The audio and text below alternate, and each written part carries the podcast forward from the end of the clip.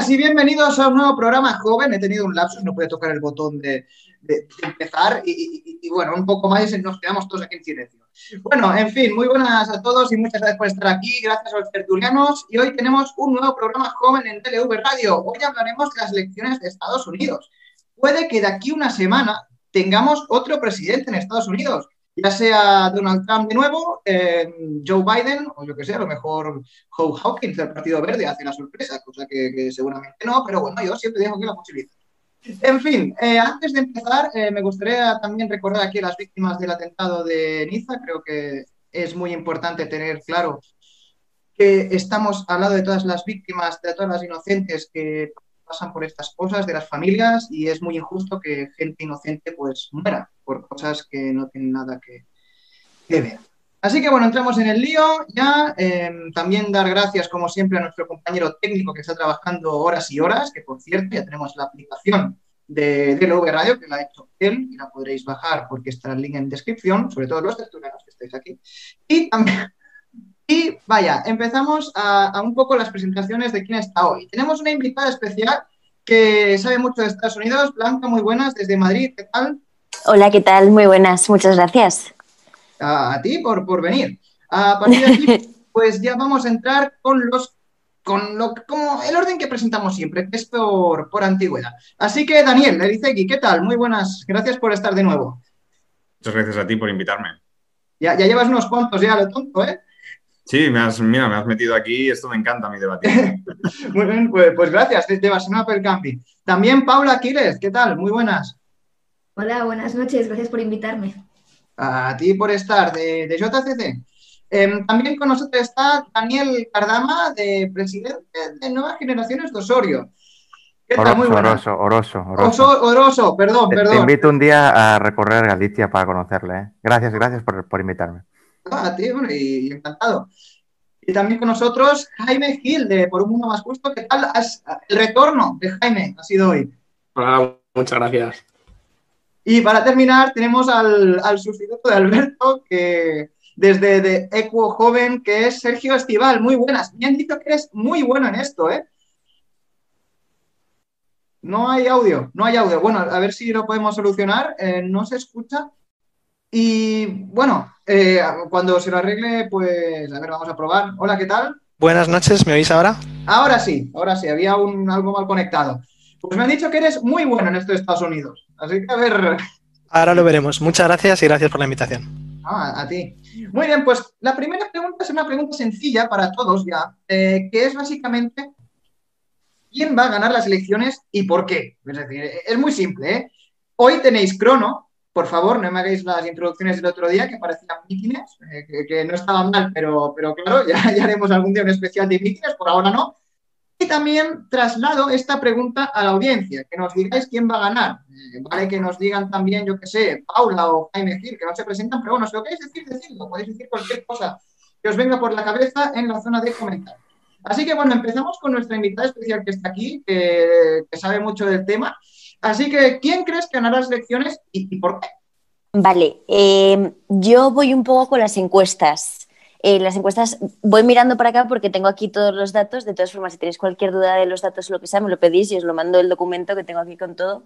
Em, las encuestas de, entre anoche y de hoy dicen que Biden gana con un 52% de media entre todas y Trump se queda con un 43%. Eh, son encuestas, evidentemente, que ya sabemos lo que ocurre con ellas, ¿no? Que la sorpresa que nos dieron en el 2016 con todo lo que ocurrió pero sí que es verdad que dicen que tanto Biden, eh, que Biden, perdón, va a ganar tanto el voto popular, que tanto se dice, ¿no? Que fue el que ganó em, Hillary en el 2016, como los colegios electorales, que al final es lo importante para ganar y que fue lo que evidentemente ganó Trump para poder estar cuatro años durmiendo en la Casa Blanca.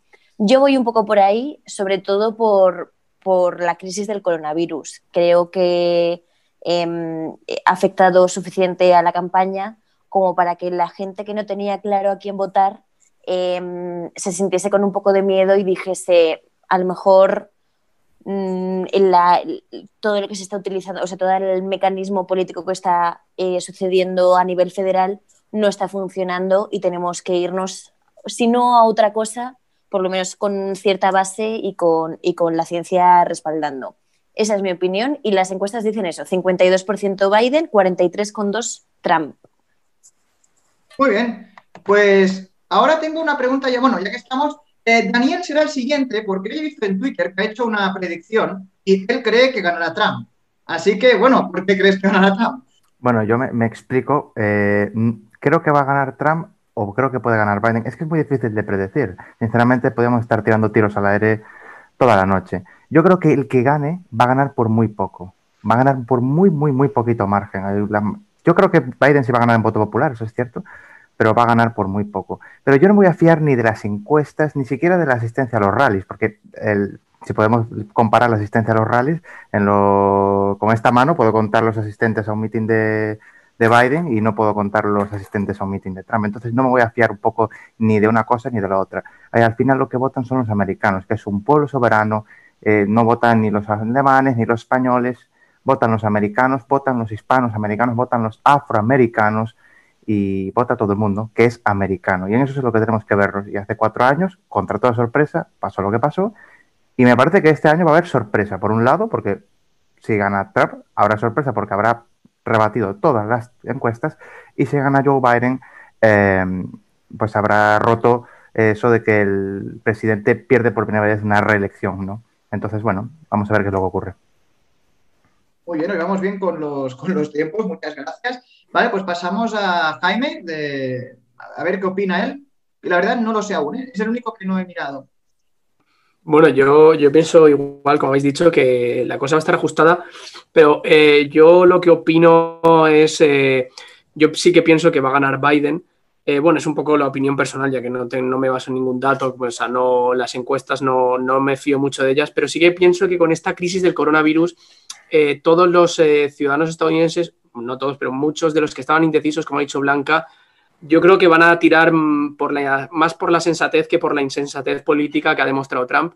Y eso es eh, lo que le puede generar a Biden una, pequeña ventaja que, se puede llevar eh, para ganar las elecciones. O sea, yo me inclino más por Biden. Vale, perfecto. Eh, Daniel un poco aleatorio, yo, sobre lo que ha comentado Jaime de la Iseta, un pequeño apunte, ¿eh? nada más, tampoco quiero entrar en, un debate, pero yo recuerdo la, campaña de 2016 que se nos dijo como mínimo que Trump iba a apretar el día 2 el botón nuclear, iba a bombardear tres o cuatro países con armas atómicas y que la vida en la Tierra iba a acabarse. Y al final resulta que Donald Trump es un presidente que no ha iniciado ningún conflicto armado, que aunque no ha recibido ningún premio Nobel de la Paz, resulta que ha pacificado muchas eh, regiones en el mundo, con lo cual yo, no tengo tan claro eso de que sea el presidente de la, insensatez, pero sobre, volviendo a la pregunta que planteaba Joan, no tengo muy claro quién va a ganar. Eh, las encuestas en 2016 eh, lo que demostraron es que se habían equivocado porque habían hecho, o es lo que se dijo en su día, habían hecho mal los estudios y habían sobreponderado a las personas con estudios universitarios por encima de los trabajadores de, cuello azul, eh, blancos, que no suelen ir a votar, y después eh, que no habían tenido en cuenta lo que iban a hacer los votantes más indecisos, es decir, aquellos que no tenían claro a quién votar o que les parecía que los dos candidatos eran malos y al final acabaron decantándose por, por Trump, seguramente porque Trump hizo un discurso antisistema o anti-establishment y por tanto vieron que eso les decantaba. ¿Quién va, ¿Quién va a ganar ahora? Pues es difícil, evidentemente va a estar ajustado. Lo que sí es interesante es valorar los factores que pueden estar sobre la mesa de cara a estas elecciones. Lo primero es el voto anticipado. Prácticamente 76 millones, digo de cabeza, no estoy seguro, han votado anticipadamente en estas elecciones. Es prácticamente la mitad de lo que suelen la mitad de personas que suelen votar en unas elecciones estadounidenses, porque la participación es muy baja, porque tienes que registrar en Estados Unidos para poder votar, Ah, y eso, pues bueno, es un factor. Veremos si eso realmente se traduce en una alta participación. Una alta participación seguramente lo que hará es favorecer a Donald Trump, porque los electores de Trump normalmente no son los que van a votar. Son trabajadores, como he dicho, de, cuello azul, cuello blanco, y ya para no pasarme con el tiempo, eh, ese es un factor que se puede tener en cuenta. También es algo que hay que valorar el voto hispano. Se suele decir que el voto hispano es más favorable a Biden, pero puede suceder que el votante hispano vea en Trump a un candidato conservador que le seduzca mucho más que un votante demócrata. Y eso hay que tenerlo también presente. Vale, pues poco a poco iremos entrando a estos detalles que ha comentado ahora Daniel. Acabamos, acabamos primera ronda, que nos falta Sergio y Paula. Y voy primero con Paula porque también el otro día nos dijo, después del debate fuera de cámara, que esto iba a ser muy importante lo del voto, lo del voto por correo. Así que adelante, Paula. Hola, bueno, gracias. A ver, ¿quién ganará? Es una pregunta muy difícil, ya no por las encuestas o no, sino porque probablemente esta sea una de las elecciones más importantes en la historia de Estados Unidos. Em, tenemos por un lado Biden y Harris y por el otro Trump y Pence. ¿Por qué dije lo del voto por correo? Como ha dicho Daniel, eh, más de 70 millones de personas ya han votado. Eh, como Estados Unidos es tan grande, mucha gente vota históricamente por correo. Pero aquí hay, un tema que ha sido decisivo, que es el COVID como el COVID afectó tantísimo a Estados Unidos, muchísima gente ha querido votar antes para ahorrarse las colas y el contacto en el día de las elecciones. ¿Qué pasa? Que esa gente que ha votado es mayoritariamente de Biden. Esto está comprobado en las encuestas a pie de urna, pero también porque hay un tema de que una parte importante de los votantes de Trump no se ponen mascarillas, no creen en el virus o no creen que sea tanto como dicen. Entonces, la mayoría de votantes por correo son de Biden. Eso que nos dice que el día de las elecciones eh, los votantes de Trump saldrán en masa a votar a Trump. ¿Qué pasará? Pues yo te como ya te dije el otro día, depende básicamente de ese día, porque si el primer resultado que sale es favorable a Trump, nos encontramos ante un, riesgo que además ya se ha dado a entender por parte de la campaña de Trump, que es que él puede declarar todos los mail ballot, que son los, los por correo, los puede declarar inconstitucionales. De hecho, lleva todo un año, seis meses, un año, haciendo campaña contra la, contra los correos por, los votos por correo, diciendo que son mentira, que son de otros países, que no sé qué. Entonces, si él llega a presidente, o sea, se, se autodeclara presidente cuando tengan los primeros resultados, tiene la potestad de declarar nulos los votos que quiera. Entonces, por eso te dije que dependía básicamente del pie de, del pie de urna. Entonces, ¿ganará Trump ese pie de urna? Es que eso es muy complicado, porque, bueno, lo decía Blanca también, el tema del colegio electoral de Estados Unidos es un tema muy complejo. Daniel apuntaba también el tema de los votantes por etnias. El voto latino y el voto, el voto negro va mayoritariamente para Biden, pero no olvidemos que Estados Unidos es mayoritariamente blanco y que los que ganan que te faltaban cinco segundos. De... Ah, vale, perdón, ya acabo. No, nada, que los que votan, mm, los que mayoritariamente votan son los que en politología llamamos WASP, que son White, Anglo-Saxon and Protestant. Esa gente, de esa gente y con el, vota, y con el tipo de mm, estilo gerrymandering va a depender ese día. Y ya me callo. Vale, pues sí, ya te digo, después iremos a temas más de qué cosas positivas tiene Trump. De hecho, es una pregunta que tenemos de la audiencia. Y, de tiempo, ya os lo digo, que tenéis dos minutos a dos minutos y medio, ¿vale? Mm, seré un poco, depende de lo que estéis diciendo o no, no sé, para que lo sepáis. Así que va Sergio, que es el último que le queda para decir su introducción. Y también os quiero decir una cosa. Daniel, si le quieres responder alguna cosa a Jaime y quiere hacer algún debate, no pasa nada. igual que Jaime, si quiere responder tampoco. ¿Vale? No hay ningún problema. De hecho, por aquí, por eso estamos. Vale, pues Sergio, eh, adelante. Eh, ¿Se me escucha ahora bien? Sí, perfecto. Genial. qué suerte que me ha tocado quedarme para el último en esta primera ronda, que así puedo hacer un poco de, ¿verdad? de recogida. Eh, os he escuchado con atención a todas y cada una y en resumen, yo personalmente voy toda la noche a dar únicamente mi opinión personal, pese a ser eh, simpatizante del colectivo al que pertenezco, pero hablo en representación mía, que es la primera vez. Eh, en resumen, decía, personalmente creo que va a ganar Biden. Y como decía, haciendo un poco de recapitulación, pienso que el motivo principal, por resumirlo, es por necesidad. Porque si os he escuchado correctamente, todos, tanto la parte más eh, técnica, digamos, sondeos, encuestas, como mencionaba Paula, desde temas técnicos hasta la gran crisis de COVID que estamos viviendo, creo que es una necesidad, como hemos dicho, tanto para el país, los Estados Unidos, que es casi primera potencia mundial en muchísimos aspectos, como me atrevería a afirmar para el conjunto de países, o sea, afecta hasta la ONU, ahora entraremos más en profundidad, es una necesidad que esta persona tan poco responsable salga de la Casa Blanca, es una necesidad, un cambio en el país que creo que hasta muchísimos votantes republicanos y profundamente conservadores se sienten con tanta vergüenza que van sin ninguna duda a echar a este tipo ya y ya es hora, por cierto. Así que Biden. Muy bien. Pues a partir de aquí, eh, he apuntado gente que se ha quedado con ganas de decir cosas que le he tenido que cortar. Em, por ejemplo, Blanca creo que dice que sí. Así que adelante. Antes que también tenemos comentarios de audiencia que después de Blanca los diremos. Sí, sí, Blanca, di tú. Yo solo por, mm, comentar una cosilla así, un poco de fact-checker como de tarea principal. Eh, decía Daniel del voto por el voto anticipado. Eh, en Estados Unidos es un poco extraño, es bastante diferente a lo que nosotros conocemos. Se puede votar 15 días antes, desde 15 días antes de las elecciones.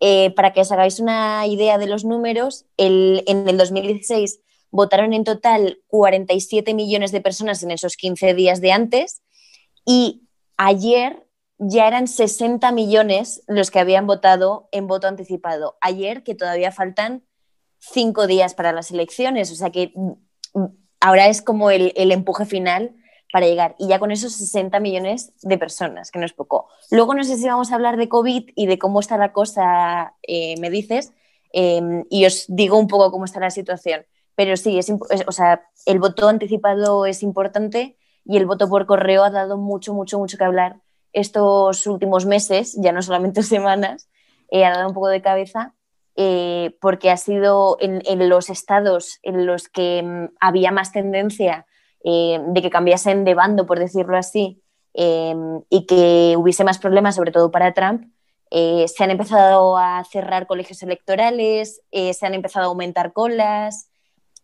Mm, algún tipo de, cuestiones un poco escabrosas ¿no? en cuanto al voto presencial y sobre todo que el, voto por correo en España no tenemos que decir por qué votamos por correo, lo hacemos y ya está. Y en Estados Unidos hay muchos estados que te piden una razón para decir que no votas presencialmente y han decidido que el COVID no debe ser suficiente para que no te plantes en una cola durante un día entero a esperar votar. Entonces, pues eso, el, dar un puntilla ahí de número y eso, la importancia del voto presencial y del voto por correo. Vale, perfecto, sí, sí, buena, buena información. Y ahora, si queréis, leemos un comentario que nos ha enviado Gerardo. Uy, ¿alguien ha dicho algo? Sí, eh, quería comentar una cosa, bueno, dos cosillas rápidas, si puede ser. Vale, pues mira, leemos lo de Gerardo y te lo comento, ¿vale? Vale. Eh, Gerardo nos dice que en Estados Unidos la gente que vota a Trump no lo dice a ver qué opinión tenéis y que el día de las elecciones esto se notará. También nos dice que no, eh, eh, Joana Ventín nos dice que no se puede subestimar la peculiar popularidad de Otro comentario que también os dejo adelante. Y perdona, Daniel, que te he cortado y, adelante. Eh, nada, yo quería decir que no sé si es deliberadamente o no, me imagino que no, pero no podéis confundir el early voting con el voto por correo. Son dos cosas muy diferentes. en muchos estados, de, no todos estados, en muchos estados, por ejemplo, California empieza 29 días antes el early voting puedes llevar tu boleta a, votar en, en, sitio, en esos sitios, en esas cabinas. En otros sitios no lo hay, en otros sitios son 15 días antes de las elecciones. No confundir con el voto por correo, son cosas muy diferentes y que para mí no son representativos de, cualquiera de los dos candidatos, sinceramente. ¿vale?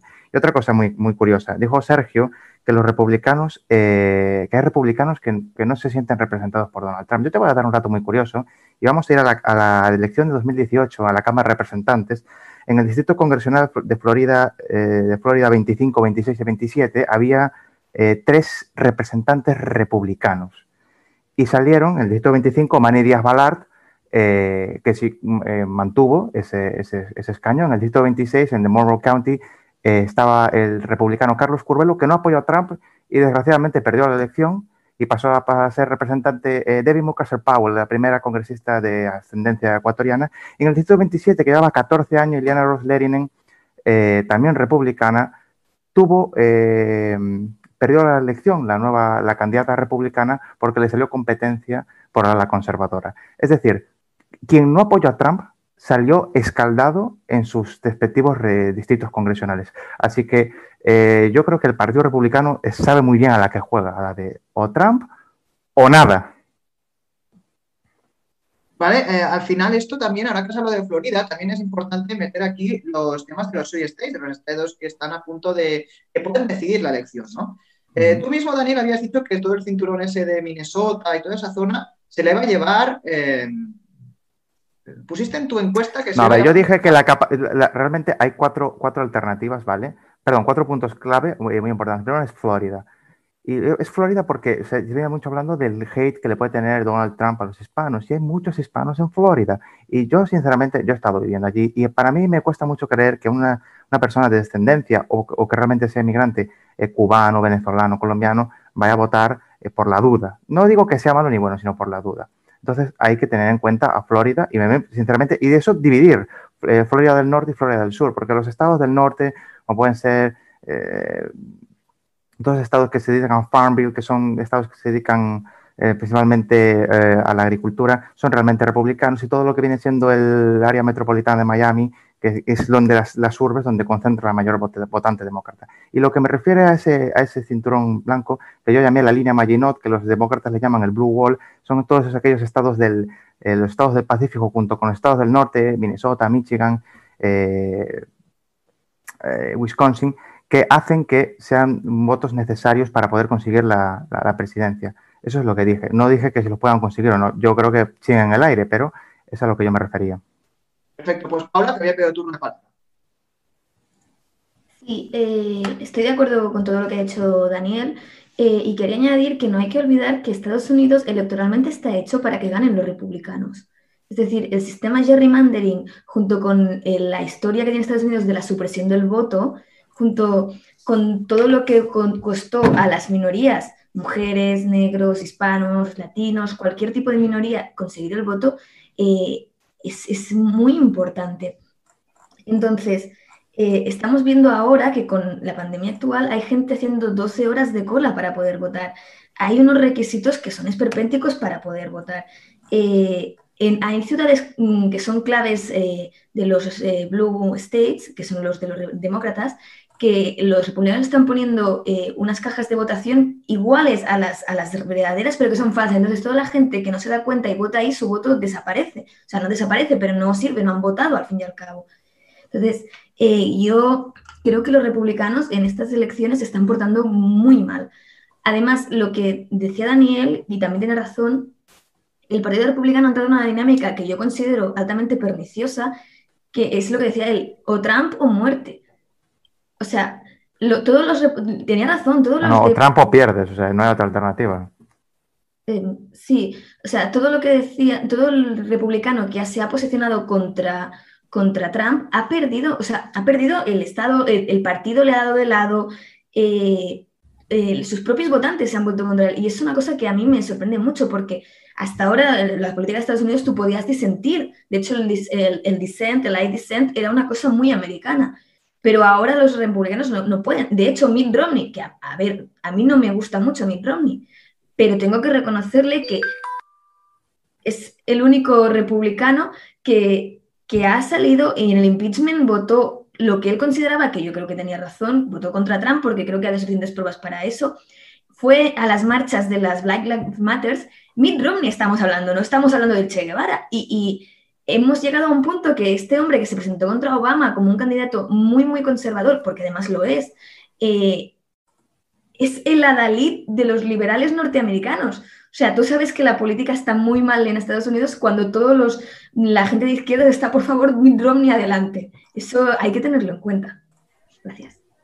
Vale, pues mira, exacto. Eh, veo que está Daniel, que, te, que seguramente quiere decir alguna cosa, también Sergio, pero antes os digo una pregunta que ha salido en el chat y es que si creéis que el voto joven puede influenciar en el resultado final. Y si puedo decantar la balanza hacia Biden. ¿Vale? Eso ya para la siguiente, para la siguiente intervención. Así que a Daniel, que hace tiempo que no te, veo, Daniel de Sí, bueno, yo, a ver, al final, eh, no lo he dicho antes, pero estas elecciones son un plebiscito y lo tenemos que tomar como tal. Al final lo que se está haciendo es valorar, no es una cuestión de Biden o Trump, es una cuestión de Trump sí o Trump no. Y se ha dicho mucho y yo creo que yo estoy de acuerdo con, esa perspectiva. De hecho, Biden, mm, quien, quien, quiera ver a Biden un supercandidato, yo creo que está equivocado. No es una persona que, y lo, demuestra sencillamente en las interlocuciones que realizan algunos actos en los cuales se queda, se queda bloqueado y, bueno, los seguidores de Trump lo aprovechan, el propio Trump lo aprovecha para, para hacer mofa y sorna de eso. Y se plantea también la perspectiva de que Trump es muy malo, es un gran villano, pero yo, y, seguramente, si Trump fuese un candidato en España, yo jamás le votaría. Pero hay que entender eh, cómo es la política estadounidense y cómo son las cosas en Estados Unidos. las administraciones suelen ser muy continuistas, muy continuistas. No importa el color político del presidente. Al final, una administración sigue con las acciones generalmente que ha iniciado la anterior y la política suele ser bastante estable hasta que ha llegado Trump. Trump es el primer político, el primer presidente de Estados Unidos en las últimas quizá 60 décadas, seis décadas, que ha planteado eh, novedades en lo que es el planteamiento político de Estados Unidos. Eh, decía Daniel que los republicanos no están en contra de Trump. Sí que están en contra de Trump. Hay republicanos que están en contra de Trump. De hecho, hay un proyecto Lincoln muy famoso que iniciaron republicanos y ex republicanos para criticar a Trump, para criticarlo sobre todo por la deriva populista de Donald Trump con el Partido Republicano y cómo estaba, lo que decía Paula, cooptando las clases dirigentes del partido y orientándolas solo hacia sus intereses. Sí que hay una contestación republicana. Ahora, la pregunta es, ¿esa contestación tiene éxito? Pues no lo sé.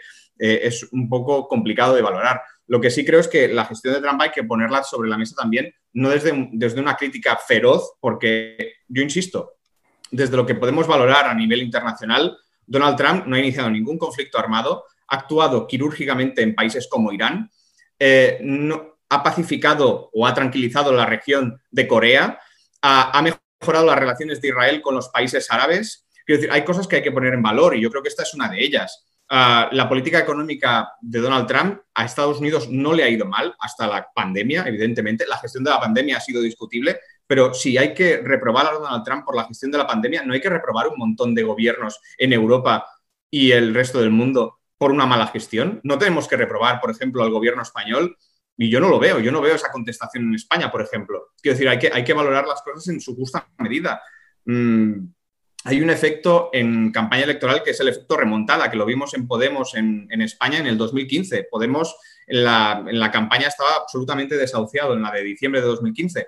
Parecía que no iba a conseguir un resultado decente y, sin embargo, tuvo lo que se llama efecto remontada. Al final Em, quedó tercero con un muy buen resultado y, la campaña le funcionó muy bien. Puede que a Donald Trump le funcione ese efecto remontada, porque al final lo que está diciendo él es, todos van contra mí y es una realidad. Al final los medios van todos contra Trump, a excepción de la Fox.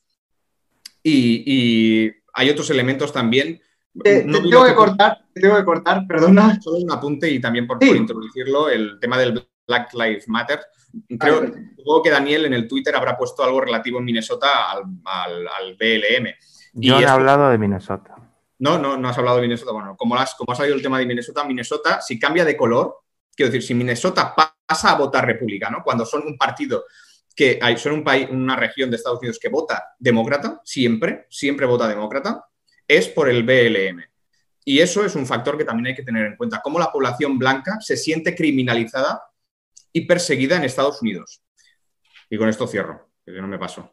Vale, pues Paula, que por alusiones, también creo que Daniel, después, después Daniel y Sergio, que ha hablado poco también. Vale, Paula. Bueno, yo no tenía alusiones. ¿eh? Hay alusiones, perdón, por respuesta, que, he visto que has hecho así rápido por algo que ha dicho Daniel. Eh, bueno, eh, lo último que ha hecho Daniel, lo del Black Lives Matter eh, y de la criminalización de la, de la gente blanca, aquí tengo que añadir una cosa. Es cierto que hay una parte y que está alimentada por la Fox y Trump y toda esta gente de hombres blancos eh, cisgénero y heterosexuales que se han pensado ahora que son la nueva minoría y que tienen, es, una cosa extrañísima, o sea, tú, mm, o sea, yo imagino que las marchas de esta gente serán divertidísimas, llegan y dicen, ¿por qué protestamos? Ya lo tenemos, muy bien, a casa. O sea, que esta gente, ¿qué, qué es, ¿cuál es su problema? ¿Qué es lo que piden? Porque cuando las mujeres marchamos, cuando los negros marchan, cuando los nativos americanos marchan, es, un drama, se va a acabar el mundo. Yo he perdido las cuentas de las veces que las minorías nos vamos a cargar el mundo. Y mira, aquí seguimos. Ahora, solo falta, bueno, ya nos han culpado a las mujeres de la pandemia, pero bueno, poco a poco. Em, volviendo al tema, lo que hablabais de los estados, hay un estado que es clave y el, es Ohio. Quien gane en Ohio ganará las elecciones. Y eso ha sido así histórica. Políticamente, todos los partidos que ganan Ohio ganan las elecciones al final. Eh, Aragón es nuestro Ohio en España. Todo quien gana Aragón gana eh, la presidencia del gobierno. Eh, veo aquí politólogos que están sonriendo porque se han leído el libro, está muy bien. Ohio es el estado clave. Y volviendo al tema de Trump y Biden, mira, a mí Biden, sinceramente, no, me parece un político que está ok, pero no, no soy precisamente fan. O sea, no lo considero un mal político, pero tampoco un político extraordinario. Sí que te tengo que decir que su, su running mate, la Kamala Harris, a mí sí me gusta mucho. Eh, pero vamos a comparar dos candidatos por un momento, ¿vale? Biden es un político. Trump es un payaso, un empresario arruinado y, y un, un desastre para mí como persona. Los running mates, la Kamala Harris, una señora que es eh, eh, india y negra, que ha sido eh, procuradora general, que ha sido fiscal general de California, que tiene un, un récord muy bueno. Y Mike Pence, el señor, si eres lo suficientemente cristiano, no tienes que servir a la comunidad LGTB en tus tiendas. Vale. Eh, el señor que apoya a las Proud Boys, que son un grupo de eh, white nationalists, que son básicamente nazis, con un señor que simplemente parece mentira que tenga que decir hoy una persona que condena a los nazis, que parece mentira que hay que decir hoy. Una persona o un equipo que está de acuerdo con los derechos de las mujeres, los derechos reproductivos, los derechos sociales de las mujeres, y una persona que grab them by the pussy, ¿vale? Y el tema LGTB, una persona que considera que la gente LGTB son humanos con derechos y una persona que tiene Mike Pence en el equipo. No, Mike Pence, o sea, el anticristo de los gays es Mike Pence. Ya está. Eh, Sí, llevas tres minutos. ah, perdón, perdón, perdón. Nada, era la, ya era la Vale, pues acaba de- si quieres y Jaime que no habla desde la primera intervención, pobre. Vale, bueno, yo quería eh, resaltar varias cosas que se han dicho. O sea, bueno, para empezar, eh, la economía de Trump es una economía basada en el proteccionismo, que como todos bien sabemos, el proteccionismo funciona a corto plazo. A largo plazo Debate es de un bar. eh, que está abogado al fracaso. Por otro lado, eh, hemos, eh, se ha dicho que no hay que decir la, insensatez política de Trump. Bueno, Trump ha roto con todos los acuerdos nucleares que existían, ha construido un gran muro en México, ha deshumanizado a los inmigrantes. Entonces, bueno, lo que hay que decir es que Trump eh, es una persona, bueno, no es, no es casi ni persona, ¿no? Y, luego hablando de- de- del voto joven, bueno, yo creo que es muy importante. Me he estado leyendo el programa que ha planteado Biden y el que ha planteado Trump. Trump no habla de cambio climático. Trump dice que no existe el cambio climático, mientras que Biden quiere, apostar, quiere invertir dos billones de dólares eh, para cuatro años de energías limpias. Yo creo que los ciudadanos, los jóvenes de Europa ya están movi- movilizándose y en América esto también puede ser muy, muy significativo. Y, y nada, quería resaltar eso de esa puntualización de que Trump no hay que, no hay, que casi que halagarle, ¿no? Eh, Trump ha hecho las cosas muy mal y, y es la realidad. Vale, tengo una palabra de Blanca, pero Sergio también no habla desde la primera intervención, ya que hablaba de cosas medioambientales. Yo les dejo así de ver qué dice. Sí, eh, se me estaba cayendo ahora mismo la cara de vergüenza. Me, me había pensado antes de empezar hablando de mi libro y mencionar a Howie Hawkins y a Angela Walker como pareja posible, pero he tirado por lo realista finalmente y he ido, he ido por Biden. El apunte que acaba de hacer Jaime me parecía, me parece, me parece bestial y eh, Daniel Cardama, coincido totalmente contigo. Es verdad que ahora mismo el Partido Republicano puede elegir entre Trump y la nada. Y es que eso precisamente me parece eh, un drama terrible para tanto para el partido como para el país en su conjunto. Porque, por ejemplo, en el tema del cambio climático, sin ir más lejos, un tema que me parece importantísimo, mencionaba antes eh, Daniel Elicegui que Trump no había iniciado ningún conflicto armado y es verdad. Si no se trata tanto de lo que inicia, se trata de que está sacando a Estados Unidos de un montón de pactos que a nivel internacional son importantísimos en temas tan relevantes como nucleares, cambio climático. Entonces, no es tanto los desastres que él está contribuyendo o creando, mejor dicho, sino es la reacción que está llevando a tener al país creo que más, o de los más importantes del mundo, yo me atrevo a decir que el más importante del mundo, ante los desafíos que actualmente ya tenemos. Eso es lo que a mí me parece, como he dicho antes, que hace que sea necesario sacarle de la Casa Blanca cuanto antes.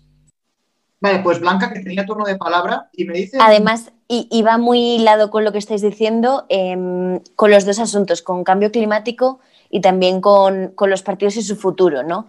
Eh, decían los Danieles, ¿no? Y hablaban de, de Trump.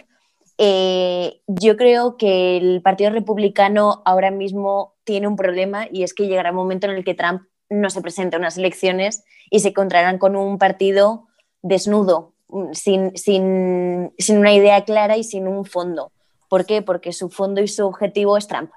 Entonces, eh, tienen un problema eh, ya no solamente a corto plazo, sino, o sea, ya no solamente a largo plazo, sino también a corto. Y respecto al cambio climático y a las nuevas políticas, evidentemente de Trump, ni lo habla, ¿no? O sea, omite directamente el tema. Em, el Partido Demócrata eh, sabemos que ha tenido ciertas disputas internas, pero no tanto disputas de lucha de poder directa, sino, sino competencia ¿no? por el liderazgo. Y uno de los puntos clave era el New Green Deal o Green New Deal. Cada vez eh, se va cambiando el adjetivo de lugar. Em, y es uno de los lugares donde ha entrado AOC, Alexandria Ocasio Cortés, ¿no? que con toda su voz, em, también apoyando eh, pues el lado un poco más radical que llaman desde, desde los republicanos eh, a todas estas políticas verdes para intentar evolucionar en ese sentido. Sí que es verdad que yo creo que el Partido Demócrata tiene una opción después de Biden, porque para ellos Biden, igual que era eh, Hillary Clinton, es, como se diría en la ética, ¿no? el menos malo de los malos. ¿no? Eh, decían, era una mentirosa, sí, bueno, pero no es tan mentirosa como este. lo decían de Hillary. y ahora con Biden Dicen, es mayor, sí, ya, pero no es el peor de los mayores, que son los dos de la misma edad. O es un mentiroso, sí, pero es que el otro lo es más. O mm, tiene problemas de impuestos, sí, pero es que el otro lo tiene más. Entonces, al final es la polarización política que estamos viviendo y, el menos malo de los malos, dentro de lo que cabe como elección. Siempre tendremos a Hope Hawkins, como decía Sergio. Eh, el Partido Libertario también. Creo que los Danieles, como decís por ahí, seguramente tienen que ganas de responder. Así que Cardama y después Elisei. Vale, yo voy a decir, eh, Biden está ok, fin de la cita, ha dicho una comunista. Me, acabo de quedar sorprendido. Eh, con respecto a lo que ha dicho sobre el que está hablando el Partido Republicano, si se va a quedar huérfano, si no va a quedar huérfano, mira, el problema no es el Partido Republicano, es la élite republicana. La élite republicana y la élite demócrata que han estado dominando Washington durante, durante muchos años. ¿Y qué es el problema? Llega Trump y parte, rompe por dos. La élite, vamos a definirlo los Bush contra los Clinton. Parte por dos esa, esa tendencia, ¿no? Y porque Trump realmente se inventa una ideología, porque va a un votante que estaba huérfano de representación, porque el votante clásico conversador, eh, con, conversador, no, perdón, conservador, eh, mm, evangélico, ya estaba representado por el Partido Republicano, pero todos aquellos votantes blancos, todos aquellos trabajadores que sufrieron la deslocalización de sus fábricas, se encontraron en Trump pues que era un hombre diferente, que era un hombre que representaba al pueblo, a la clase media, a la clase trabajadora y que representaba otra vez volver a conseguir el sueño americano. Eh, yo quería decir también que por qué le tenéis tanto hate, o sea, yo no soy apoyo, pero yo he estado allí y yo puedo decir, puedo comparar, ¿no? Pero no sé por qué intentáis usar los afroamericanos y los hispanos como un arma arrojadiza. ¿Por qué Trump tiene el mayor apoyo de hispanos? el mayor apoyo de afroamericanos. ¿Por qué Florida es un estado red y bien red? Creo que, creo que salta a la vista. No, no, eh, eh, bueno, el número de representantes, los dos senadores, el gobernador. De momento lo sigue siendo, pero los representantes. Florida estas elecciones puede dar sorpresas. Continúa, continúa. Vale, vale, vale. Y, y, y, dado por ahí que apoyarse en minorías no ha servido para nada, porque lo importante no es tener barrera en una minoría o en todas las minorías que te dé la gana. Porque de hecho hemos visto que a Hillary Clinton no le ha servido de nada. Y Trump ha visto que no hace falta apoyarse en todos los hispanos, pero sí en una gran parte de los hispanos clave que le lleva a conseguir los resultados que él quiere. Y ya por último que dice que Trump es un nefasto, que es un payaso, que es un sinvergüenza, que es un muchas cosas a la vez, una cantidad de insultos terribles. Yo voy a recitar aquí lo que es hoy Estados Unidos durante la administración de Trump. Tiene el mayor Producto Interior Bruto del mundo, es el mayor productor industrial del mundo, el mayor socio comercial del mundo, tiene la divisa más común del mundo, es el mayor productor de petróleo del mundo, el mayor productor de petróleo del mundo. Ha bajado la población, de, la población por debajo del, del umbral de la pobreza al 10.1%. El salario de las del, salario medio ha subido un 19% desde el año 2016. Es decir, algo bueno tiene que tener para ser un payaso. Algo es un payaso divertido o bueno es un payaso que trabaja. Vale, pues Daniel también Elicegui y seguramente Paula querrá responder después. ya te conozco. la verdad es que coincido con, con Cardama en la perspectiva que parece que Donald Trump es como el supervillano de un cómic de Marvel y yo, la verdad, mm, aunque estoy en las antípodas ideológicas, creo que no es la perspectiva acertada hacer esa lectura sobre Trump y, creo que las pruebas están ahí y, además estamos hablando de un candidato Biden que viene de una administración, la administración Obama, y se habló aquí de buena gestión internacional y demás, pero es que mm, la administración Obama prácticamente cada día bombardeaba. Yo creo que no hay ni un día de la administración Obama en la que no se bombardeara un país. Inició conflictos Libia. Destrozaron África. Siria. Eh, mm, unos cuantos más que seguramente ahora mismo Somalia. Eh, y aquí no pasa nada, pero resulta que Donald Trump no inicia ningún conflicto armado. Intenta pacificar zonas como Corea del Norte, que habían sido un quebradero de cabeza para la administración Obama. Y ahora resulta que es el mayor villano de todos. Hombre, por favor, no seamos, no seamos mm, cinéfilos. Esto no es así. Eh, se dice que Trump deshumaniza a los inmigrantes y acto seguido se dice que casi no es ni persona. Pues no lo sé. No sé si la persona que dice que Trump deshumaniza a los inmigrantes y acto seguido deshumaniza más adecuada para hacer ese tipo de valoraciones. Respecto al muro, el muro, igual alguien se cae del guindo, el muro lo construyó Bill Clinton en 1994 una administración demócrata. Trump lo único que quiere es ampliar la parte que está amurallada, pero es que ya hay un muro, ya hay una frontera, hay unas políticas migratorias que se han hecho durante muchos años en Estados Unidos que han sido mucho más severas que las que ha hecho Donald Trump. O sea, seamos un poco realistas, que ya está, es muy fácil demonizar a alguien, pero los datos están allí. Lo que ha comentado Cardama es cierto. Quiero decir, Estados Unidos es el mayor productor mundial de petróleo. Biden se quiere cargar el fracking, que va a ser demoledor para estados como Ohio, como Pensilvania, como mm, todos, los trabajadores que están trabajando los Apalaches eh, decididamente están asustadísimos si gana Biden, con lo cual seamos un poco realistas con la situación. Ah, el, Black, el, Black, el BLM, o sea, pretender argumentar que el BLM ha sido un movimiento pacífico de marchas y demás es falso. lo hemos visto durante semanas cómo ha habido altercados, saqueos, disturbios, agresiones, asesinatos.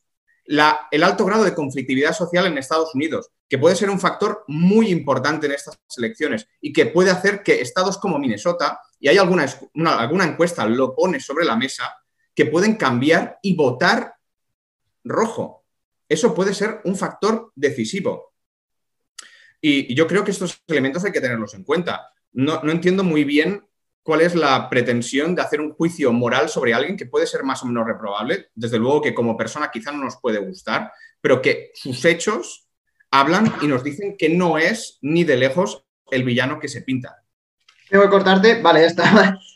Estoy siendo muy generoso con el tiempo, ¿eh? os lo digo, pero bueno, como decís cosas interesantes, no pasa nada. Eh, como decía, antes de que le diga a Paula, quiero dar unos datos porque ha dicho Daniel hablado de Minnesota pero es que tal está el tema en las encuestas que podría caer del lado demócrata, eh, sí, del lado demócrata, Texas, porque en la última encuesta está liderando los republicanos solo por un punto. Las demás, como Ohio, Iowa, eh, Iowa, perdón por la pronunciación, Georgia, Arizona, están también, podrían pasar de lado. Es decir, las encuestas están bastante de parte de Biden, en no en lo que es nacional, porque ya sabemos lo que son las encuestas nacionales en Estados Unidos, que lo que vale son los estados en sí, pues también Biden está ganando por mucho. Eso también es algo que aquí, para las próximas, ah, bueno, por si queréis decir alguna porra, que, realmente los números son muy bestias, ¿eh? porque estoy revisándolos bien y es espectacular. Vale, Paula, pues si quieres y después Blanca, que hace tiempo que tampoco no habla. A ver, por alusiones, eh, yo no digo que Biden esté ok en general, digo que Biden está ok comparado con Trump, que son cosas muy diferentes. Después, lo que se comentaba del, y que comentaba Blanca y otros compañeros de los republicanos y Trump, eh, yo, es así, o sea, eh, la única carta que tienen ahora los republicanos es Trump, pero sinceramente es que eso lo han buscado ellos, porque en su momento podrían haber dicho perfectamente, oye, perdona, tú serás el candidato, pero aquí hay unos valores republicanos, aquí hay unos candidatos, hay una gente, y no lo han hecho, se han plegado completamente a todo lo que ha dicho Trump. O sea que si ahora eso se les viene a morder el trasero, es cosa suya completamente. Y, porque estamos hablando del primer presidente que puede perder una reelección. No sé yo si eso es muy, muy favorable. Después, eh, yo quiero, una cosa que no se ha hablado y que creo que es muy importante, que es, eh, ya no entro en la gestión de Trump, entro en por qué los republicanos se han plegado ante Trump. Y la respuesta es, es clara. Por el pues, a mi entender, porque necesitaban que Trump aprobara el plan económico que aprobó enseguida, que ni siquiera lo leyeron, lo aprobaron y lo votaron sin haberlo leído, y luego porque querían llenar el asiento que dejó Kennedy en el, en el, en el Tribunal Supremo y como Ruth Bader Ginsburg lamentablemente ha muerto, han podido hacer otro, otro, otro juez, que además es una jueza que es muy joven, con lo cual estará muchos años eh, ahí. ¿Cuál es el objetivo de meter gente en el Tribunal Supremo? Aparte del habitual, que los republicanos están empetados en dos cosas. Prohibir el matrimonio homosexual y sobre todo, sobre todo, derrogar el aborto que es algo que Ruth Bader Ginsburg defendía desde hace mucho tiempo. Ahora el Tribunal Supremo tiene mayoría republicana y tiene pinta que la tendrá muchos años y están dispuestos a luchar por mucho clamor que haya en las calles para quitar los derechos que las minorías se han conseguido.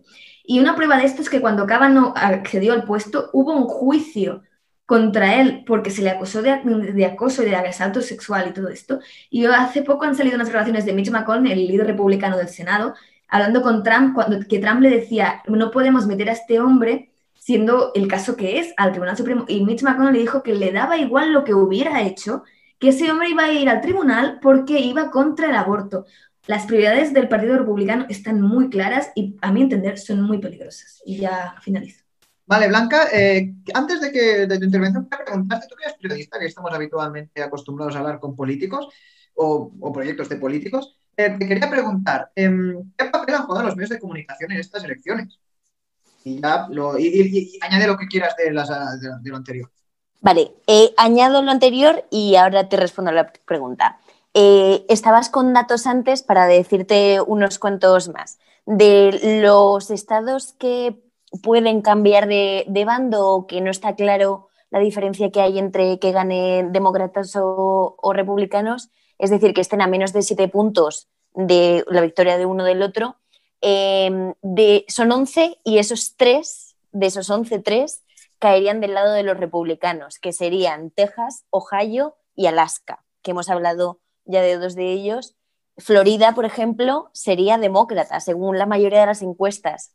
Un dato que es eh, eh, anonadante, cuanto menos, porque solamente se han ganado en los últimos 40 años tres veces los demócratas en Florida y dos de ellas fueron con Obama, es decir, con Biden como vice.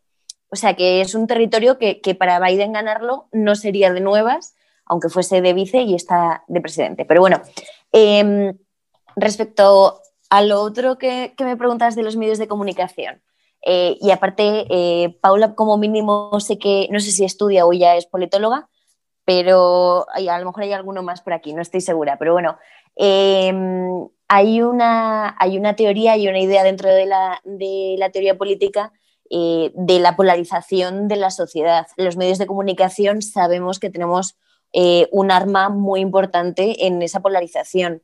Eh, Fox sabemos que habla de Trump 24/7 y CNN, em, ABC, todos estos canales hacen la contra y hacen básicamente lo mismo pero hacia el otro lado. Yo creo que en Estados Unidos el papel de los medios de comunicación de cara a las elecciones es fundamental. Em, si no, se quedarían sin voz y, además tienen la capacidad de repetir el mensaje que esos votantes quieren escuchar y que las esferas quieren que escuchen. Entonces, al final te, afirmas en tu posicionamiento em, y quieres ir a la urna porque es que encima te están atacando más. Y eso al final hace que nos separemos cada uno con nuestro extremo diferente porque nos sentimos más atancados. Eh, Fukuyama, que no sé si lo conocéis, yo estudio relaciones internacionales, que es como ciencias políticas, pero, pero internacionales. Em, Fukuyama habla en su último libro, en Identity, Identidad, eh, sobre cómo nos sentimos mucho más afectados cuando hablan, se meten con lo que somos en vez de si queremos pagar más impuestos o menos impuestos, que es algo que al final te molesta un poco, pero bueno, lo puedes dejar pasar pero que tú seas cristiano, LGTBI, hispano o negro, que eso no te lo toquen porque te va a doler bastante más.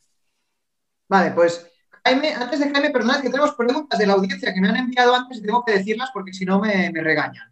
Eh, Antonio Figueroa me ha enviado una pregunta, bueno, me ha enviado varias, diré una solo, y es que toda la crisis que hay ahora mismo en Estados Unidos, de bueno, de que se ha comentando por aquí, ¿a quién creéis que le, puede, que le puede ayudar más en el día de las elecciones o durante este proceso electoral? ¿Vale? Ya os lanzo la pregunta por si queréis responderla. Y ahora, Jaime, que me has pedido palabra, y después Sergio, que también hace tiempo no habláis. Pedidme turno de palabras, Sergio y Jaime, no tengáis problema de decir, hacer, no sé, enseñas o algo, que, no, que os lo digo, ¿vale? Jaime.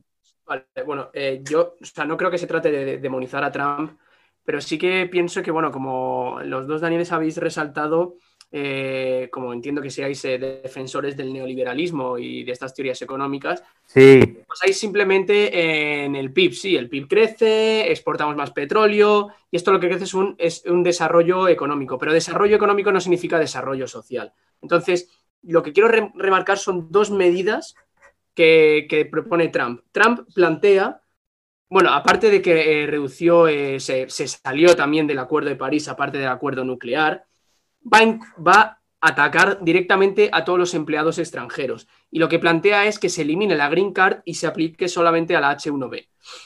Por otro lado, Biden, ¿vale? El que es el otro candidato, lo que hay que basarse es en el programa, ¿no?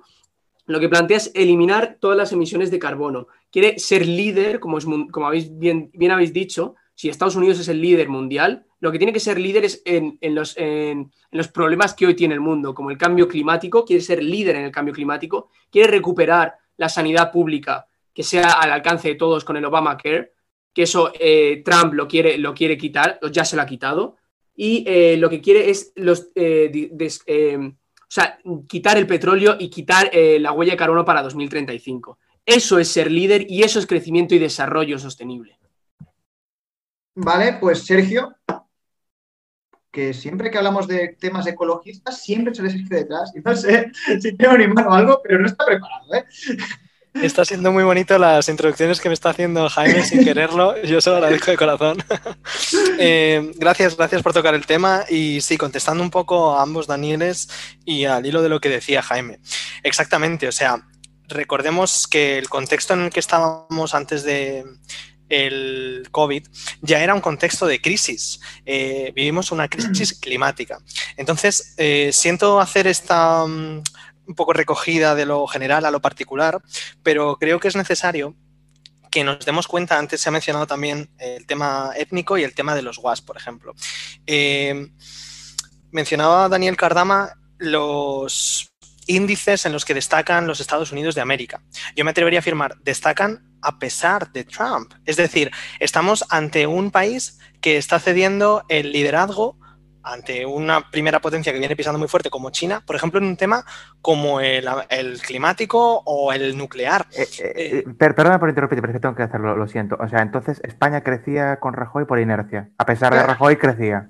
No hizo nada, la reforma laboral nació de los árboles y crecía por inercia. La reforma laboral, muy ideológica por cierto, nació de un ideólogo que, bueno, eh, sin desviarme, eh, no, por supuesto que de los árboles nacen las frutas, las reformas y las políticas nacen de ideologías y de programas, como hemos comentado antes, de esa eh, intención Mm, ni siquiera neoliberal, porque Trump es que va más allá de, o sea, llegamos a un populismo negacionista que, como habéis comentado, ha triunfado, por desgracia, en Reino Unido con Boris Johnson, ha triunfado en Brasil con Bolsonaro. O sea, el análisis está claro y por eso sigo con la introducción del principio, por eso digo que es una necesidad, porque la alternativa, esos trabajadores Cardama que tú antes mencionabas que se sentían huérfanos, la alternativa ya ha demostrado lo que es. Yo no voy a llegar al, punto de tirarle de payaso, ni mucho menos, pero sí que hombre de negocios fracasado, que ha comentado antes Jaime Gil, eso sí que lo es.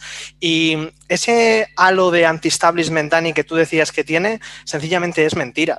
Donald Trump es hijo y fruto del, del establishment y defiende los intereses más peligrosos del mismo. Cierro con una noticia de principios de la gestión. Espera, espera, que cabe Sergio y después ya van los dos Danis, que siempre van juntos. Decía noticia de principios de la gestión de la pandemia. Según eh, comenzó la pandemia de COVID y como decía ya antes, desde el principio de mandato con la gestión de la crisis climática, Donald Trump inyecta un montonazo de dinero público a empresas afines. Eso, como tú decías, Dani, eso es una medida, eso es eh, ideología pura y dura, esos son hechos que van encaminados a, bueno, objetivos que personalmente me parecen, en fin, ya cada cual que los valore, pero esos son hechos, están ahí. ¿eh? Vale, pues Daniel, que también meto otra pregunta en el debate, y es que Sergi el Griego, un tuitero que seguramente conocéis y que está bastante activo, ha, hecho una pregunta muy simple y es que ¿quién creéis, es una pregunta general, que le va mejor a Europa que gane? ¿Biden o Trump? Así que, bueno, Daniel Cardama, si quiere responder a, Sergio y después esta Eh, pregunta. vale, a ver, voy a, déjame. Lo primero, decirle a Paula que no podemos, bueno, a Paula en general, vale, no podemos confundir el sistema o el funcionamiento de los partidos eh, de Estados Unidos con España. En España muchas veces eh, hay gente que es rehén de sus partidos. En Estados Unidos no, en Estados Unidos si le parece muy mala una cosa te van a votar que no. Seas muy republicano o seas muy demócrata te van a decir que no. Vale. Otra cosa, ¿en qué momento han dicho que van a prohibir el matrimonio homosexual? O sea, yo quiero que me saques dónde está que lo van a prohibir.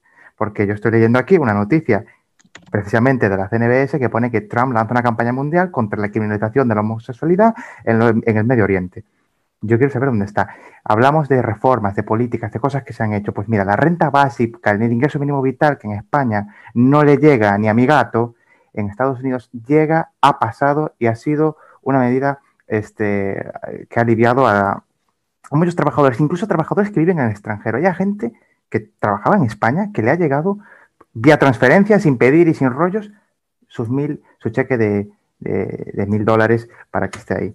Fox habla de Trump, vale, Fox habla de Trump porque es el presidente de Estados Unidos. Es como que Marca habla del Real Madrid porque es el que gana los títulos. O sea, no podemos, eh, no podemos caer en ese. A mí me parece un poco.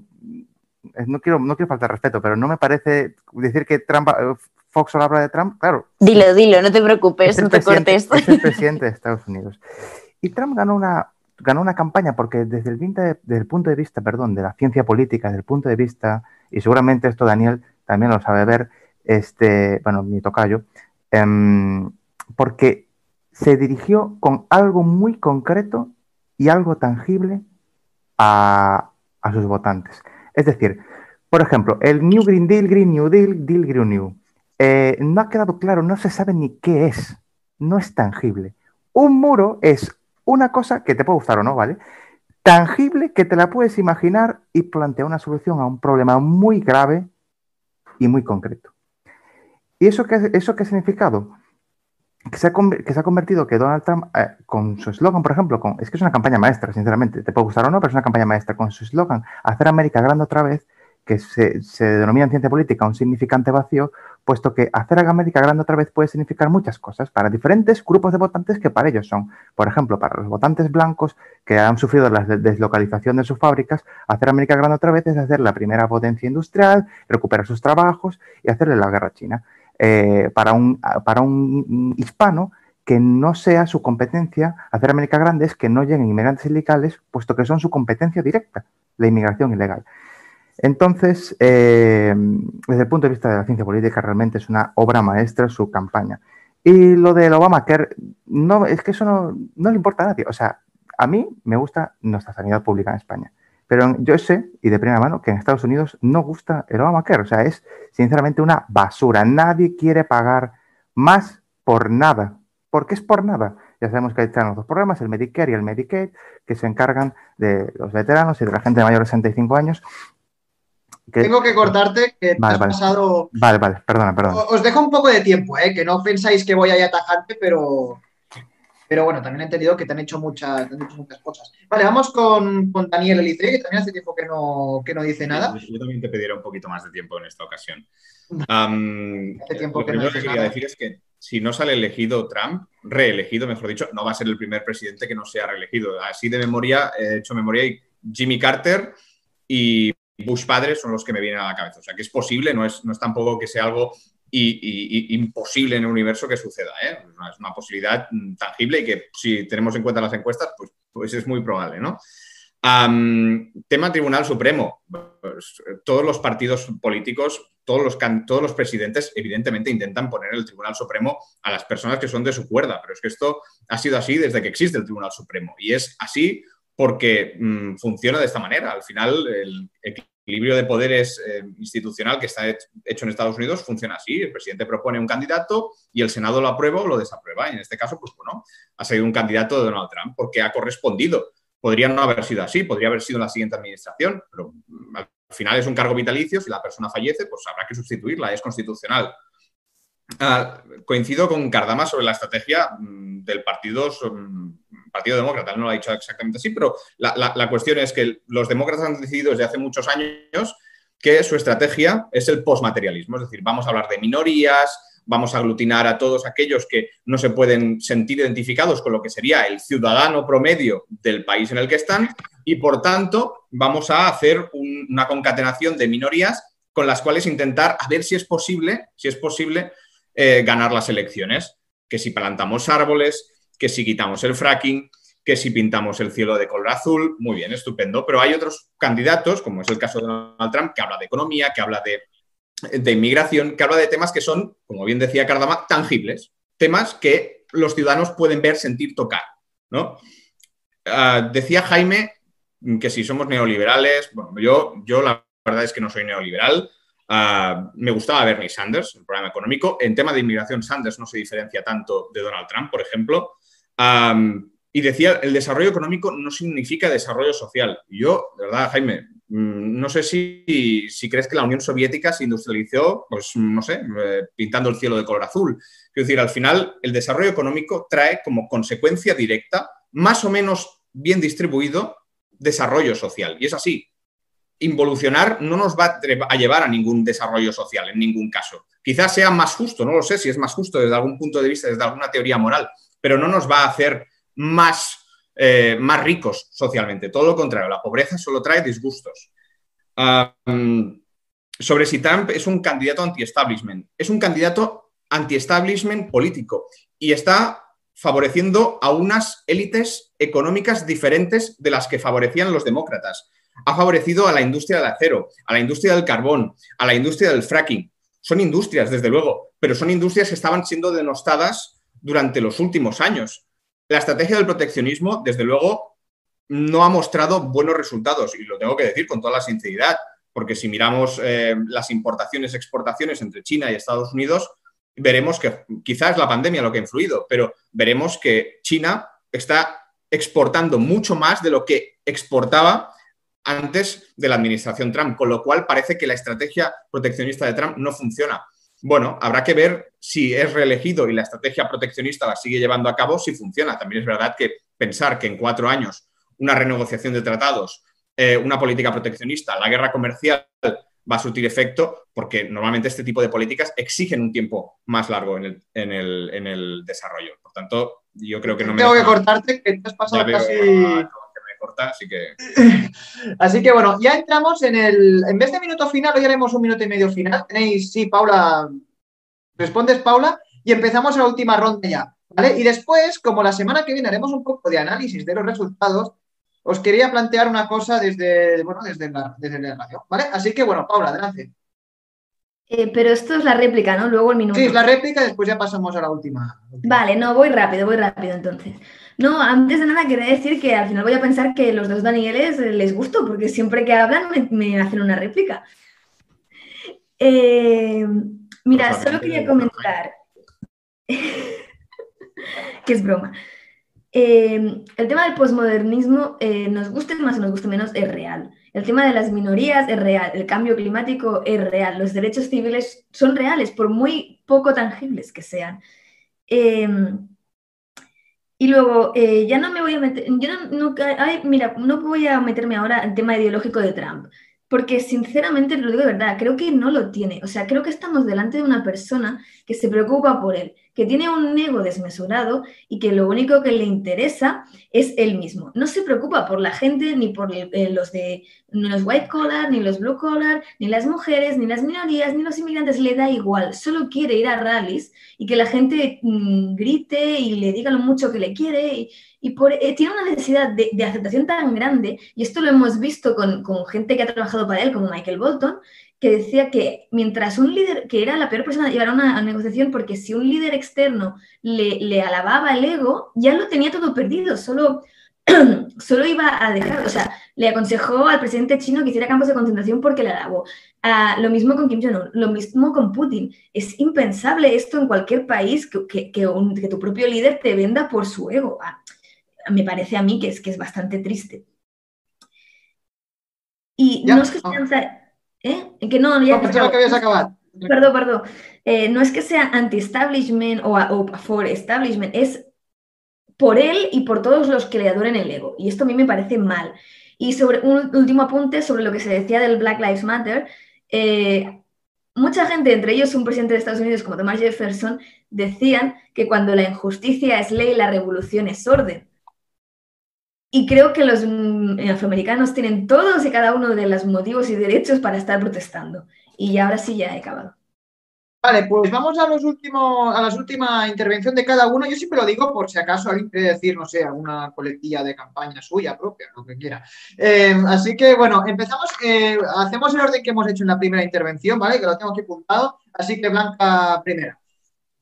Yo, hablando de lo que decía Daniel, em, eh, Fox habla de Trump porque es el presidente de los Estados Unidos hay unos documentales muy buenos de Vox, no nuestro Vox del partido, sino de Vox, em, el medio de comunicación, que cuentan muy bien cómo Fox no cuenta solo que Trump es el presidente. Pero volviendo ya al apartado final, eh, las elecciones del miércoles que viene van a tener mucha importancia, ganen quien ganen. Ya lo decían eh, antes, creo que Daniel, em, da igual el resultado porque nos van a afectar a todos. Es un país suficientemente importante, uno de los más del mundo, si no el más importante, eh, como para que los demás tengamos cuidado con el resultado que salga. Ya lo vimos con Hillary con Trump, eh, que teníamos, eh, Europa tenía miedo que saliese Trump por todo lo que podía implicar tanto por aranceles como por políticas comunes.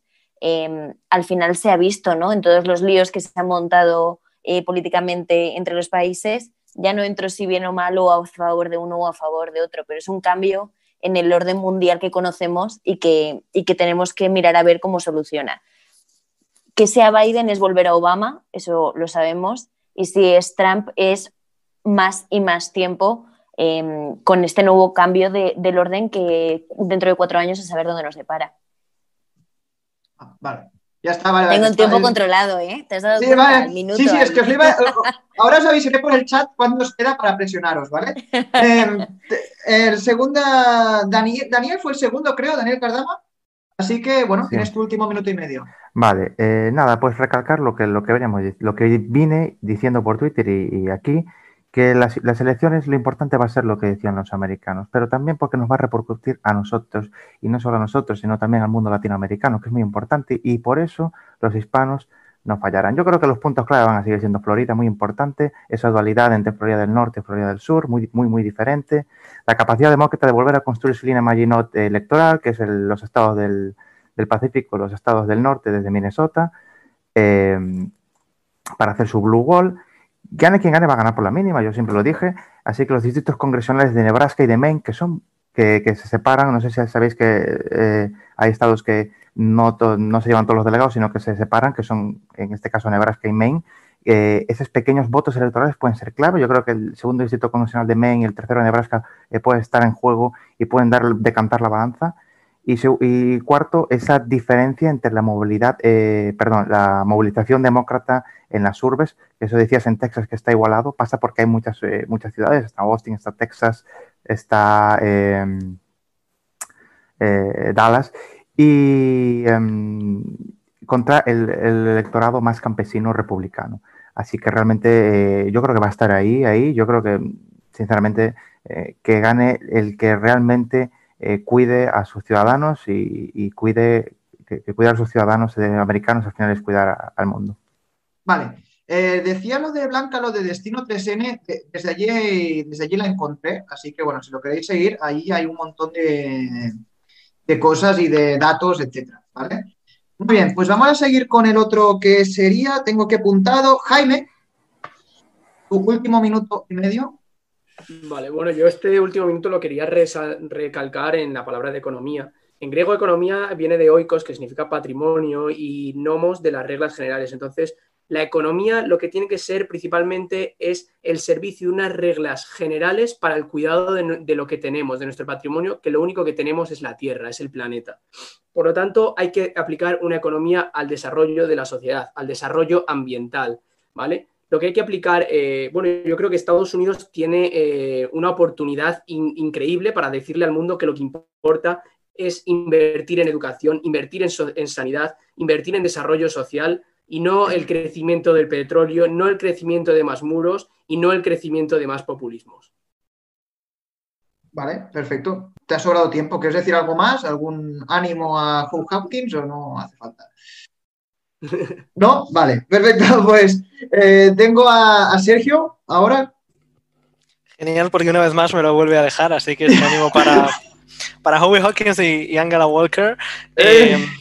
Eh, como conclusión final, pues recapitulo con lo mismo del principio, un poco recabando todo lo que hemos comentado aquí el voto joven, Joan Jordi, que se me ha quedado sin contestarte, es eh, punta del iceberg del mensaje final que quiero transmitir, que es eso, una vez más, la necesidad de abordar los desafíos que tiene este mundo, dejando a un lado el COVID, ¿vale? Antes ya veníamos de la crisis climática, los cuatro millones de dólares que ha comentado Jaime que lleva Biden en su programa electoral la primera potencia mundial. Por cierto, Biden, eh, candidato a, presidente de los Estados Unidos, mencionando en su Twitter muchísimas más veces la palabra Estados Unidos que el propio Trump, que como hemos hablado también, y por concluir, es verdad que se ha centrado en la estrategia que definía también Cardama, que es básicamente del penúltimo contra el último, ¿no? Esos, esos hispanos que él decía que eran claves, que temen la inmigración ilegal porque pueden ser sus competidores.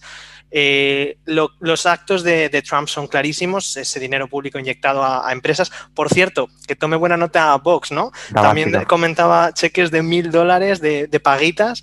Esto lo hace Donald Trump, ¿eh? Eh, cuando menos relevante que... Y bueno, para terminar, lo dicho, que es necesidad que nos dejemos ya de estas medidas cosméticas que ha tomado este presidente y nos centremos en los desafíos que tenemos, este, que tenemos a nivel mundial. ¿no? El cambio climático, por supuesto, está ahí y que el primer país del mundo tiene que, estar muchísimo más en, la lucha. Gracias. Desde, desde su casa, bueno, claro, todos están, en vuestra casa, pero bueno, Alberto me dice que How Hacking si me pone una etiqueta de estas para que, bueno, nos está siguiendo Alberto, así que, gracias por estar ahí. Muy bien, gracias Sergio. Y ahora vamos ya con los dos últimos que tengo apuntado Daniel como el quinto, así que adelante. Sí, bueno, yo, los cheques de Trump no, son paguitas, es lo que se llama helicóptero del dinero, que es una teoría, esta sí, neoliberal, ah, que bueno, que se inventó Friedman y bueno, eh, no, es, eh, no es eh, paguitas. Ah, yo, haciendo una recapitulación de lo que hemos comentado, ah, yo creo que esto es un plebiscito. No se trata de que gane Biden o gane Trump, es si pierde Trump o gana Trump. Quiero decir, al final, Biden es mm, el actor necesario para que haya una persona sustituyendo al presidente cuando Trump pierda las elecciones, si es que las pierde, que esto está por ver. Y de Trump hay que decir algunas cuestiones. Lo primero es que tiene una base electoral muy sólida, muy consolidada cosa que no tienen los demócratas, especialmente por su estrategia de agrupar y aglutinar minorías. Después que el Black Lives Matter puede ser un cohesionador de los votantes de Donald Trump porque puede hacerles sentir que realmente, da igual lo que aquí se pueda pensar desde lejos, ver contenedores quemados, tiendas saqueadas, asesinatos en las calles, no hace que la situación en Estados Unidos se vea con una tranquilidad eh, que podemos tener nosotros desde nuestros mm, cómodos sofás y viendo la televisión. Em, después, los votantes latinos pueden decantar el resultado de Donald Trump. Hay muchos votantes latinos, no es porque sean mm, inmigrantes o, y vean la competencia, es que pues, normalmente el votante latino es más conservador y puede pensar que la estrategia de Biden es contraria a sus intereses. Al final eso hay que ponerlo también sobre la mesa. Y después, en último lugar, creo que los ciudadanos estadounidenses eh, pueden valorar eh, positivamente la gestión eh, diplomática internacional que ha hecho Donald Trump y, por tanto, mm, pueden valorar que ha sido mejor que la de la administración Obama, donde estaba como vicepresidente Biden. Vale, te he dejado un poco más, espero que no os enfadéis los demás. el tiempo que le había sobrado a Jaime, mira qué, majo. Vale, pues vamos con, vamos con Paula, el último, el último minuto y medio. Venga, voy.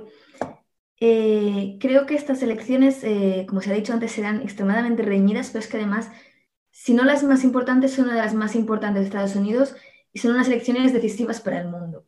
Eh, creo que Estados Unidos está viviendo, como lo está viendo el mundo, una involución hacia la derecha en todos los temas sociales y creo que tienen que hacer un pensamiento serio sobre la redefinición eh, de su sistema electoral, pero también de sus prioridades, disculpa. Entonces, finalmente, estamos ante una América que está en un sistema de polarización absolutamente extremo. Estamos viendo una América en guerra con ella misma de nuevo. Hay dos Américas y solo una puede ganar en una semana. Y yo creo que solo hay un candidato que puede hacer algo antes de que la cicatriz social sea completamente irreparable. Vale, pues. Dado el tiempo. Tiempo, sí, tiempo muy rápido. Vale, también queremos decir, antes de, de despedirnos todo este rollo, el resultado de la encuesta que hemos hecho con la audiencia desde ayer, de nuestras redes sociales, donde un 47%, una cifra que en Cataluña conocemos mucho, dice que va a ganar Biden. Un 38,6% dice que va a ganar Trump y después un 14,3% dice que ganará otro. Bueno, supongo que será para el candidato verde o, bueno, o alguien que pondrá en la papeleta escribirá Bernie Sanders, que eso ya pasó en las anteriores elecciones y lo hizo mucha gente, ¿eh? Lo hizo mucha O gente. Kanye West, que lo hemos olvidado, pero ahí sigue. Sí, Al bueno, está, Libertario. está alcanzando por ahí. También quiero decir una cosa a los tertulianos, a ver si, si queréis. Es que hemos pensado en DLV Radio que, ya que todos los que estáis aquí la semana, la semana que viene analizaremos un poco los resultados y hablaremos, hablaremos un poco de los resultados, si queréis nos podéis enviar una, lo que ha hecho el compañero Daniel Cardama por el Twitter. O sea, un, un, mapa de Estados Unidos con los, bueno, con cada estado pintado de que, pues de que quién va a ganar, vaya. Y a ver quién, así hacemos un juego entre nosotros, a ver quién se acerca más al resultado final. Eh, y bueno, ya el premio será un abrazo, y ya está, no, ahora no, que COVID, pero, pero el premio será un, bueno, pues le aplaudiremos y ya está, pero a ver si en las redes sociales de estos días, pues si queréis poner y hacemos como un concurso entre nosotros a ver quién, quién acierta o quién se, a ver si, si si os hace gracia, pues, pues os lo proponemos desde la radio, ¿vale? Así que bueno, muchas gracias a todos por estar aquí. Muchas gracias también a los americanos que nos han visto, que se ve que nos han visto algún americano desde Estados Unidos. Y espero que, que todos, bueno, la semana que viene estemos hablando de unos resultados que al menos, que al menos se acepten los resultados. Así que muchas gracias a todos por estar. También saludos a, los, a, la audiencia, que hemos tenido también gente comentando en el chat, no tanto como la semana pasada. Queremos que habléis más. Y también toda la suerte del mundo a Hope Hawkins, que al menos espero que pase del 1%. Eh, es broma. Así que bueno, eh, nos vemos la semana que viene con análisis de resultados.